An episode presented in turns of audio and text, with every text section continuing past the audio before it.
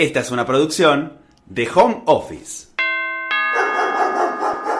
La casa de los podcasts.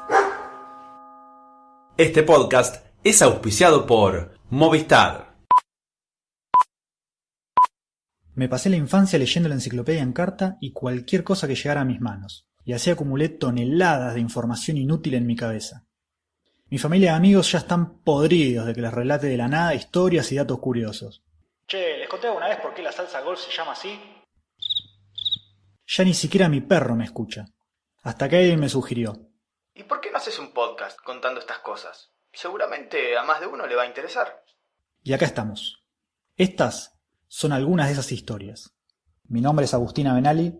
Bienvenidos a Cosas que no sabías que no sabías.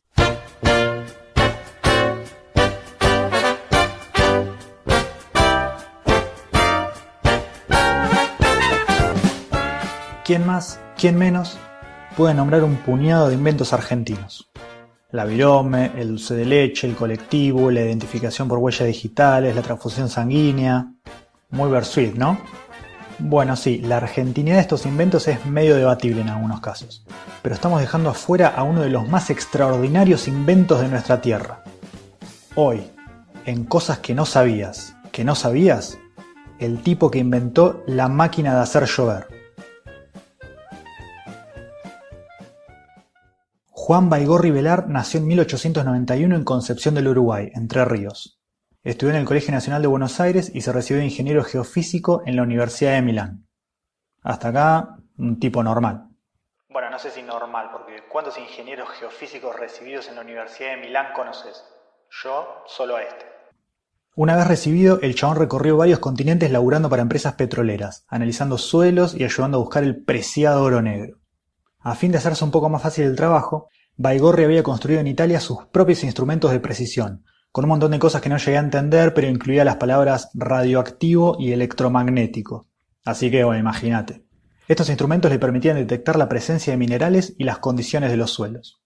En 1926, mientras trabajaba en Bolivia en la búsqueda de minerales utilizando un aparato de su invención, Baigorri observó algo curioso. Cuando conectaba el mecanismo y se ponía en funcionamiento, se producían lluvias ligeras. Pucha, qué mala suerte, decía. Bueno, pruebo después. Pero volvía a llover.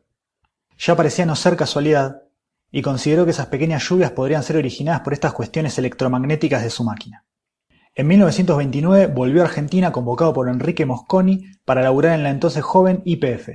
Siguió experimentando y decidió mudarse de su casa en el barrio porteño de Caballito porque tenía mucha humedad y temía por la salud de sus instrumentos. Así que todo científico como era, Baigorri recorrió de punta a punta en tranvía la avenida Rivadavia, llevando un altímetro que le permitió detectar el punto más elevado de la ciudad de Buenos Aires, que, según sus instrumentos, era a la altura de la calle Araujo, en el barrio de Villaluro. Bueno, un poco le pifió porque, como hoy sabemos, el punto más alto de la ciudad de Buenos Aires está en Devoto, en la esquina de Beiró y Chivilcoy, que es unos 4 kilómetros al norte de donde él creía. Pero bueno, la cosa es que se instaló con su esposa y su hijo adolescente en una casona de la esquina de Araujo y Ramón Falcón y en el Altillo armó un laboratorio donde continuó con sus investigaciones. El resultado de todo esto fue un aparato, una caja del tamaño de un televisor de 14 pulgadas que el periodismo de la época llamó pluviógeno, pluviógeno. Sí, faltaba un buen departamento de marketing todavía. Esta caja contenía, cito, una batería eléctrica una combinación de metales radioactivos fortificados por el aditamento de sustancias químicas y dos antenas de polo negativo y positivo. Pero nunca aclaró qué sustancias, ni qué metales, ni cómo se relacionaban entre sí. Mucho misterio.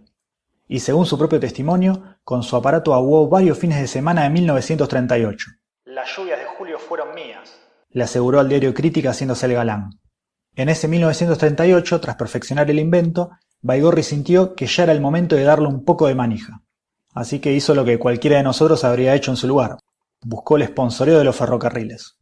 Fue hasta las oficinas del Ferrocarril Central Argentino, que hoy forma parte de la línea Mitre, y se entrevistó con el gerente, Mr. McRae, para que le brindara apoyo logístico y diera fe de la efectividad de su aparato. Escúchame, McRae, bríndeme apoyo logístico y dé fe de la efectividad de mi aparato.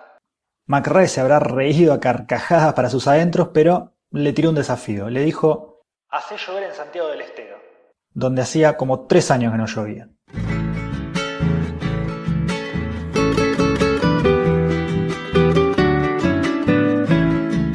Baigorri fue para allá con un testigo de la empresa, que dio fe de que con su aparato había provocado un pequeño chaparrón en la localidad de Pinto, 250 kilómetros al sudeste de la capital santiagueña. Ya era bastante impresionante, pero Baigorri fue por más y se instaló en la ciudad de Santiago del Estero. Tras 55 horas de funcionamiento de su dispositivo, generó una tormenta de la gran flauta que duró 11 horas e hizo caer 60 milímetros de agua.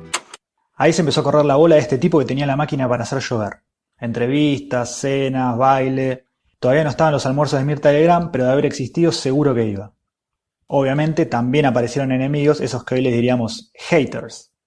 Alfredo Galmarini, el capo de la Dirección de Meteorología, dijo que Baigorri era un chanta, un sanatero que simplemente tenía mucha suerte. Usted tiene que arrepentirse de lo que dijo. No, no me voy a arrepentir. Usted se tiene que arrepentir porque yo no hice nada de eso. Bueno, Usted no puede decir. tranquilo. ¿Cómo puede No, decir eso eso? no. ¿Cómo vas a decir eso? Así que el ingeniero contraatacó y los diarios publicaron su desafío. Como respuesta a las censuras a mi procedimiento, regalo una lluvia a Buenos Aires para el 3 de enero de 1939. Tomá. Ah, y para mojarle la oreja a su detractor, le mandó un paraguas de regalo. Así que el 30 de diciembre encendió la máquina como para ir preparando todo y la gente se asustó porque en Villaluro se empezó a nublar. Una multitud se reunió frente a la casa de Baigorri a pedirle que aflojara un poco, que no arruinara las fiestas de fin de año. El tema era que tenía que ir regulando el aparato, pero les dijo que no se preocuparan, que iba a llover recién entre el 2 y el 3 de enero. El 31 en la noche no pasó nada y todo el mundo pudo festejar tranquilo. En la mañana del 2 de enero, la ciudad volvió al trabajo. Y nada. Cielo azul, con alguna nubecita por ahí, viento cero. De a poquito, de a poquito, empezó la marcha. Cada vez más nubes, cada vez más negras, cada vez más cerradas, hasta que... Tormenta eléctrica y un chaparrón de aquellos en Buenos Aires. Crítica, el diario Crónica de aquellos años, sacó en la tapa de su edición vespertina. Como lo pronosticó Baigorri, hoy llovió. Era lo que le faltaba para ser una celebridad. Los pibes se juntaban en la esquina de su casa y cantaban Que llueva, que llueva, Baigorri está en la cueva, enchufa el aparato y llueve a cada rato. Después de eso, viajó a Carhué, que estaba viviendo una sequía que había dejado vacío el lago de Pecuén. Ahí, tranquilo, como si fuera un trámite, generó dos tormentas eléctricas que desbordaron el lago.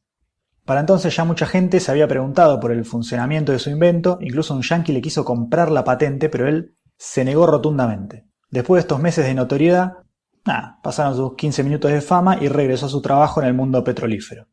Volvió a escena más de una década después, a fines de 1951, cuando el gobierno peronista lo convocó para terminar con una sequía en Caucete, ahí nomás de la ciudad de San Juan. Más tarde hizo lo mismo en Córdoba, donde provocó una lluvia de 81 milímetros que dejó al dique San Roque con un nivel superior a los 35 metros. Su última hazaña fue desparramar lluvias por todo el territorio de La Pampa. Después de eso, el gobierno no le dio más pelota porque Baigorri se negaba sistemáticamente a revelar el funcionamiento de su invento y decía que él era el único que podía manejarlo.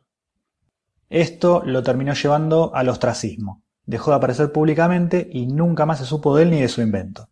Destruyó los planos y se recluyó en su casa de Villaluro, donde durante un tiempo la gente se paraba a mirar cada vez que llovía a ver si era obra de Baigorri. Dicen que la máquina quedó tirada en algún taller, rodeada de chatarra. Finalmente, Juan Baigorri Velar murió en el otoño de 1972. Cuando fue enterrado en el cementerio de la Chacarita, obviamente, llovió. Esta fue una producción de Home Office. Encontranos en Instagram como Home Office Podcast.